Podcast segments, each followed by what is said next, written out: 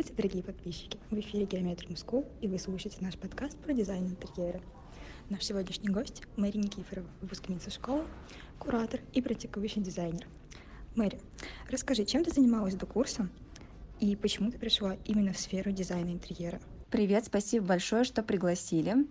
А, раньше я работала юристом 4 а, года, и во время своей работы я и начала а, заниматься дизайном, точнее, я приобрела курс и э, впоследствии ушла с работы, чтобы полностью углубиться в дизайн. Я задумывалась об этом, почему именно дизайн интерьера.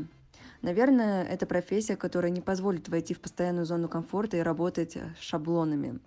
А, нет одинаковых проектов, а, всегда появляется новая задача, и под каждый новый проект э, надо изучать новое, я это очень люблю. Также дизайн интерьера позволяет реализовывать все в жизни, в отличие от популярного backend э, дизайна в IT-сфере. А это невероятное чувство видеть э, свое творение вживую, почувствовать его, потрогать, то, что ты проектировал и визуализировал на компьютере или на бумаге, а потом ты видишь это перед собой, и это невероятное на самом деле чувство. Дизайн интерьера в целом всегда нужен в любые времена. Люди покупают жилье, снимают жилье вне зависимости от э, экономической ситуации, жить же людям где-то надо, делать ремонт тоже надо, как минимум косметический, либо декорирование, расстановка мебели мебели это тоже очень важно и всегда востребовано. Поэтому, наверное, я из практической э, точки зрения выбрала эту сферу, чтобы всегда быть востребованной. Расскажи, что стало точкой невозврата? В какой момент ты поняла, что больше не хочешь быть юристом и хочешь заниматься именно дизайном? Что тебя сподвигло принять такое решение? Если честно, все вышло абсолютно случайно. Не было такого момента, что я сидела и думала, все, я больше не могу. Это как раз-таки возникло во время обучения. Я тоже смотрела квартирный вопрос, школу ремонта. Я играла в Sims. Только разница была в том, что я смотрела без какого-либо подтекста что я хотела быть дизайнером, либо заниматься оформлением помещений. А смотрела, потому что смотрели все. Играла в Sims, потому что все играли. Хотелось создавать в игре именно себя, свою семью, будущую собаку там, потому что у меня ее не было тогда. А, то есть ремонт и оформление вообще стояло на самом последнем месте и никак меня не интересовало. Как раз-таки мой пример того, что я изначально не имела никакой мысли заниматься дизайном, и говорит о том, что не стоит комплексовать, если вам дизайнеры рассказывают о том, что это было их предназначением аж с детства. Ведь в любой профессии 20% это талант, а 80% работа. Да, я любила рисовать, но это было на абсолютно таком непрофессиональном уровне, я могла что-то срисовать, выходило даже неплохо. Многие говорили, что мне хорошо получается, однако в художественную школу ни на какие кружки, секции я не ходила в этой сфере. Все случилось, когда родители купили квартиру на этапе застройки, она была вообще на котловане, они стали искать информацию как сделать все качественно, красиво, потому что изначально для этой квартиры была задрана планка. Дом очень красивый, похожий на башню в Нью-Йорке, и поэтому мы хотели сделать очень круто, по-дизайнерски, начали искать информацию на YouTube. Как раз-таки там мы столкнулись э, с каналом Геометриум, где видели примеры реализованных объектов, что нам очень и понравилось. Потом из видео мы узнали о курсе школы Геометриум, э, которая абсолютно за год обещала из новичка сделать специалистом. Я предложила маме купить курс, ведь ей всегда это нравилось. А я работала юристом в налоговой. Мне это уже начинало не нравиться, но мысли о том, что я могу поменять сферу не было, тем более уйти в дизайн. Были о том э, стереотипы, что нужно архитектурное образование, нужно уметь очень хорошо рисовать, что как минимум надо сходить в какой-то колледж в этой сфере. Я предложила купить курс для мамы, она отказалась, у нее не было мотивации, ей было легче нанять э, профессионала. Тогда я решила купить курс для себя, чтобы приобрести новое хобби, знания. Также сделать проект э, для родителей, потому что в целом времени было достаточно больше года, наверное. Я полностью погрузилась в процесс. Впоследствии, через пять месяцев обучения, я ушла с работы и ни капельки не пожалела. И начала учиться днями и ночами. Ого, это очень интересная и вдохновляющая история, и я считаю, что она послужит хорошим примером для всех тех, кто считает, что дизайн интерьера им не подходит, потому что они абсолютно не творческие личности. Кстати, говоря про творчество, не было ли тебе страшно осваивать онлайн такую творческую профессию. Не думала ли ты, что для того, чтобы стать дизайнером, нужно очень много времени проводить в салонах, в, на мебельных фабриках, чтобы все изучить и понять, что с чем сочетается, как это работает? Вообще нет, если честно, потому что я не возлагала на это все большую надежду что это моя поворотная точка жизни, не думала, что это смена профессии, воспринимала это как раз как хобби, которого не хватало в моей жизни. Всегда мечтала быть погруженной в какое-то дело с головой. В юриспруденции такого не было, то было бы какое-то интересное изучение, что-то в рамках вне рабочего времени. То есть после работы я всегда отключалась от всего и вообще не хотела никак вспоминать и думать о юриспруденции. На самом деле обучение онлайн гораздо легче. Ты можешь всегда вернуться к лекционному материалу, посмотреть файлик под каждым видео, есть текст э, видеоматериала, изучить все, вспомнить э, с телефона, с компьютера, с планшета, вообще не важно на самом деле. По поводу цветовых сочетаний, материалов, э, поездок на завод, все это начнется после обучения, ведь это же базовый курс. Также на курсе, по-моему, у нас обучали, как э, искать цветовые сочетания, что есть специальные сайты, как пользоваться веером, в принципе, а, большинство дизайнеров работают изначально дома, и лишь в какие-то моменты надо выезжать да, куда-то в салоны, действительно при реализации, а, если это, конечно, требуется. То есть для базового изучения, мне кажется, вообще идеально все делать онлайн, и не надо тратить время на то, чтобы куда-то выезжать, рано вставать. Абсолютно комфортное обучение. Теперь давай поговорим про начало твоего пути в профессиональной сфере после окончания курса. Как ты находила свои первые проекты? Что вообще делать молодому дизайнеру, чтобы начать собирать портфолио? Ну, как только я закончила курс, я начала э, регистрироваться на разных платформах по типу Яндекс Услуг, Профи.ру. Э, но на Профи.ру отклики платные, а при регистрации платили 5000 рублей, которые позволяли откликаться на заказы со скидкой 90%, по-моему. То есть я регистрируюсь, ношу первый взнос 750 рублей, вроде тогда это было так, и мне на счет приходит 5000 рублей, на которые я могу откликаться на заказы. А заказ стоимостью 1000 рублей мне выходил в 10 рублей. Но там причем еще ограниченный срок пользования этих вот денежных средств который тебе дарился от платформы. Вообще сам принцип платных откликов мне не понравился, но слава богу, за пару заказов, я, которые я получила оттуда, мои вложения окупились. Кстати, первый заказ был с бесплатным откликом, а второй уже с большой скидкой. С Яндекса, кстати, мне периодически звонили, писали. Оттуда у меня есть два заказа, и причем это без э, продвижения, без э, взаимных откликов и без поиска заказов. То есть сами люди меня находили, писали мне, звонили. А так в целом ко мне обращались по сарафанному радио, кстати. Например, моя однокурсница запланировала ремонт и попросила мне сделать для нее полный проект именно комнаты. Мой мастер по маникюру, который уже давно работает над собственной школой, расширяется, попросила сделать эскизный проект для нового помещения. Получается, у меня уже есть опыт э, с коммерческими помещениями. Однокрупник по курсу, кстати, в геометром попросил сделать проект для своего друга, и это самый мой любимый проект. До сих пор работаем.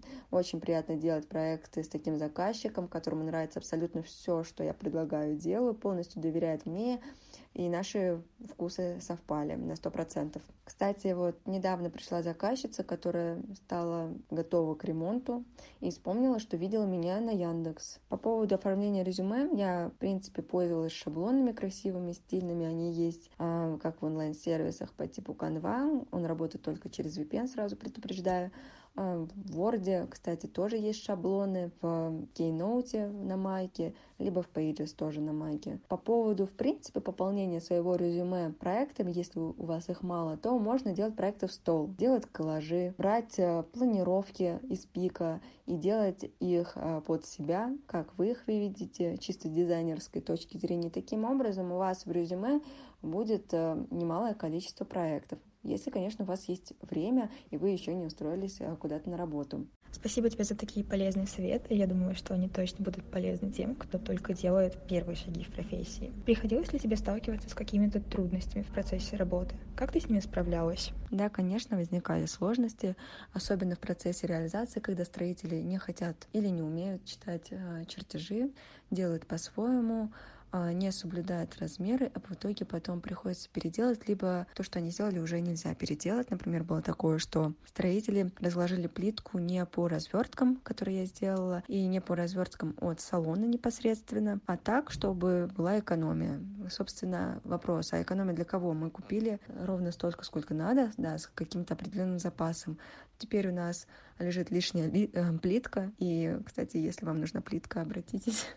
Есть хорошая, красивая плитка, может быть, на фартук или на остров, например. Ладно, это все шутки, но все же было обидно. Особенно, когда я пришла на объект, а подвесные светильники они повесили чуть ли не в середине комнаты на гипсокартоновый потолок. То есть переделать все это сложно, а заказчик сказал, ну и ладно, как бы что-то придумают. То есть э, тоже очень важно, чтобы заказчик все-таки тогда, когда вы хотите внести какие-то исправления в работу прораба, был с вами же, на вашей стороне, а не лишь бы закончить а, быстрый ремонт. Тоже есть с этим сложности, и думаю, что преодолевая их, как раз-таки набирается большой опыт. У меня была одна заказчица также, вот с ней была проблема, потому что она не могла заполнить техническое задание, даже пройти интервью. Пласт работы, результат который зависел исключительно от меня, я сделала, а уже в процессе реализации были сложности, потому что, ну, человек не понимал, что цены очень сильно выросли, что многие производители ушли,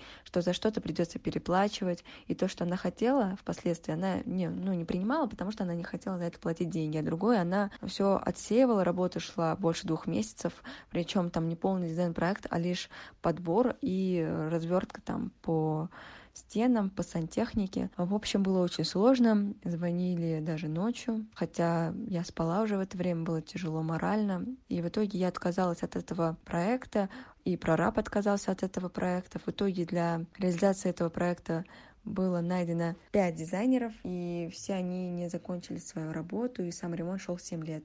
То есть э, тут э, вывод сам напрашивается по себе, и слава богу, что я прошла через это, и э, хорошо, Конечно, плохой совет, но все же я не заключила никакого договора с данным заказчиком, и никаких последствий для меня не было, слава богу. Но самое главное, что это был мой не первый заказчик. Я хочу выразить огромную благодарность своим первым заказчикам. Это Екатерине и Даниилу, которые доверились мне, хотя я была с очень маленьким опытом, получается, сразу после обучения, и они были восхищены моей работой, им нравилось все, с ними было комфортно работать. Конечно, я им предлагала разные варианты, из которых они выбирали, но тем не менее это было уважительно, это было хорошо, это было быстро. То есть в целом вся работа была в течение двух недель, и я безумно счастлива, что моими первыми заказчиками были а, именно они. Если они это слышат, то спасибо большое и большой привет. Расскажи самую интересную ситуацию, которая вообще происходила с тобой за время работы. В целом, наверное, вот эта ситуация с заказчицей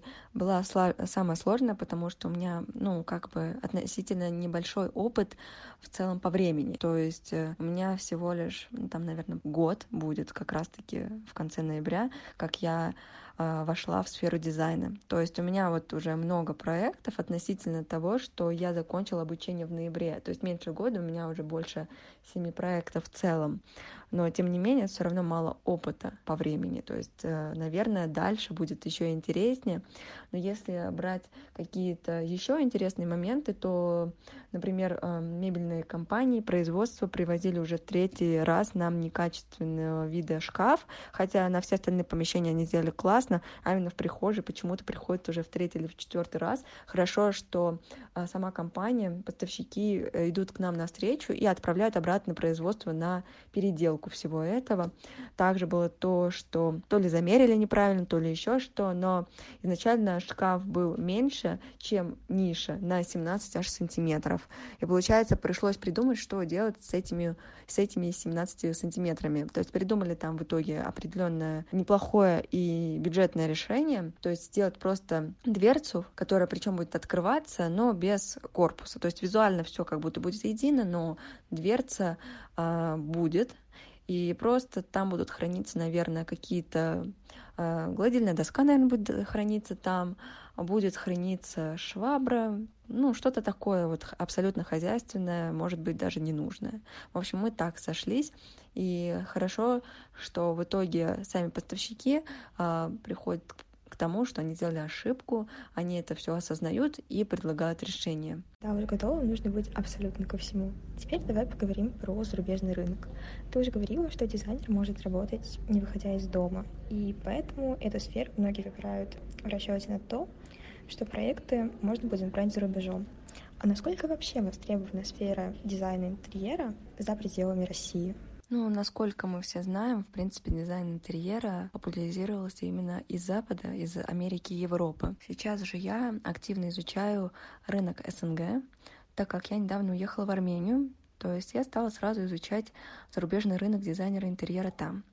А, и сделать вывод, что многие компании переехали из России за границу, в том числе в Армению, в Казахстан. И поэтому сейчас очень э, требуется дизайнер интерьера, который работает с коммерческими помещениями. То есть надо будет сделать там дизайн офисов, кафе, ресторанов, коворкингов, даже банков. Также многие покупают недвижимость за рубежом, там также в СНГ, э, еще больше в Дубай, потому что в целом покупать квартиру в Дубае намного выгоднее. И, естественно, они все будут под сдачу. А, то есть сейчас снять квартиру в Ереване будет стоить где-то тысяча 3000 долларов, а в Дубае где-то 400-500 тысяч рублей. Конечно, надо сделать там красивый дизайн, чтобы а, продать или сдать дороже. А насколько по сравнению с Россией за рубежом развита отрасль дизайна? Ну, смотря где. Например, э, в Армении, именно в Ереване это все востребовано, да, потому что там сейчас квартиры сдаются очень дорого, и надо их привести в соответствующий вид, чтобы сдать такую цену. А вот где я нахожусь, это город Ванадзор, а, то тут это, естественно, не развито, и я здесь хочу заняться продвижением себя. Уже договорилась даже на лекцию по дизайну в городе. А, надеюсь, будет какой-то отклик, что люди узнают, что это такое. То есть, как только я приехала, через неделю-две после адаптации, я пошла в местный коворкинг, а, где дают семинары, лекции, и договорилась э, о лекции про дизайн, причем оплата будет мне, а не наоборот, как бы вот это, видимо, было интересно им. А в Ереване меня, кстати, приглашали на работу, но заработную плату предлагали в два или даже в два с половиной раза меньше на испытательный срок, к чему, если честно, я сейчас не готова, потому что здесь очень высокие цены на жилье и на коммунальные услуги в Армении все только-только развивается, и думаю, эта ситуация, в принципе, по всему СНГ, потому что многие переезжают э, в СНГ и за рубеж, и это будет развиваться гораздо сильнее. И думаю, в течение пяти лет это все будет э, в таком уже достойном состоянии, как в Москве. Ведь тоже не по всей России дизайн нужен, да, это в основном только в больших городах, либо в городах, которые более или менее развиты, поэтому говорить в целом, что в России это везде развито, ну, нельзя, да, мы должны взглянуть правде в глаза, но тем не менее рынок Москвы, Санкт-Петербурга и других городов-миллионников позволял развивать э, дизайн интерьера в России. Сейчас же будет то же самое происходить, думаю, что в Армении, в Казахстане и в других странах СНГ. В Европе, думаю, с этим проблем нету, хотя я слышала, что изначально европейские застройщики сдают квартиры с ремонтом, но там, тем не менее, тоже нужно провести какой-то косметический ремонт, то есть выбрать цвет стен, мебель подобрать, даже полы можно поменять. А, то есть инженерией заниматься как таковой не надо, но это нам и легче, в принципе, заниматься исключительно творчеством и реализацией. Давай теперь поговорим про продвижение за рубежом поподробнее. Какие там развитые каналы продвижения, что нужно учитывать? И самое главное, как нужно себя позиционировать, чтобы тебя воспринимали как грамотного специалиста. Если ну, хочется себя как-то зарекомендовать за рубежом, то надо практически биться во все двери, давать э, лекции, даже если это будет бесплатно, то соглашаться, что-то сделать по бартеру, что-то по большой скидке, чтобы просто люди узнали о вас, о сарафанное радио. Также за рубежом есть свои сайты, где размещаются резюме, в том числе это Behance, всеми известный. Так что, думаю, все получится, все в наших руках как бы это ни звучало банально. Это звучит со стороны очень непросто, но тут надо абстрагироваться в целом от сложностей и делать. Глаза боятся, а руки делают. В заключение, какой совет ты хотела бы услышать в самом начале своего пути как дизайнер? Какой совет ты можешь сейчас дать тем, кто только делает первые шаги в сфере? Я бы, наверное, дала самый важный совет для тех, кто хочет поменять свою профессию в сфере дизайна интерьера и купить себе курс. А нужно развивать свою компьютерную грамотность. Это очень важно. Учитесь сначала искать информацию самостоятельно, а потом э, спрашивать у кого-то по необходимости что-то подтвердить, например. Это помогает развивать данные качества поиска информации по ключевым словам, а также после самого обучения вы не будете чувствовать себя котенком, которого бросили в воду. А также очень важный совет, не волнуйтесь просто, да, получается, это очень круто, если у вас получается. Не получается, сделайте снова, да. Главное не стоять на месте. А, кстати, морально легче, когда вы не делаете проблему из неудачи и не воспринимаете ее как неудачу, а скорее как опыт.